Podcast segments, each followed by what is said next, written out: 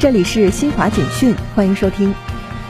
俄罗斯和白俄罗斯联盟国家最高国务委员会四号举行视频会议，期间签署旨在落实联盟国家一体化的法律。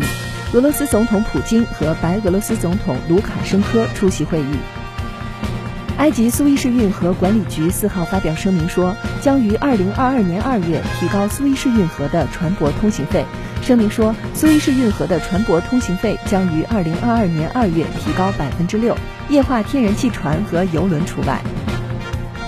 世界卫生组织四号公布的最新数据显示，截至欧洲中部时间四号十七点十四分，北京时间五号零点十四分，全球新冠确诊病例较前一日增加四十七万九千五百七十八例，达到两亿四千七百九十六万八千二百二十七例。死亡病例增加七千七百零六例，达到五百零二万零二百零四例。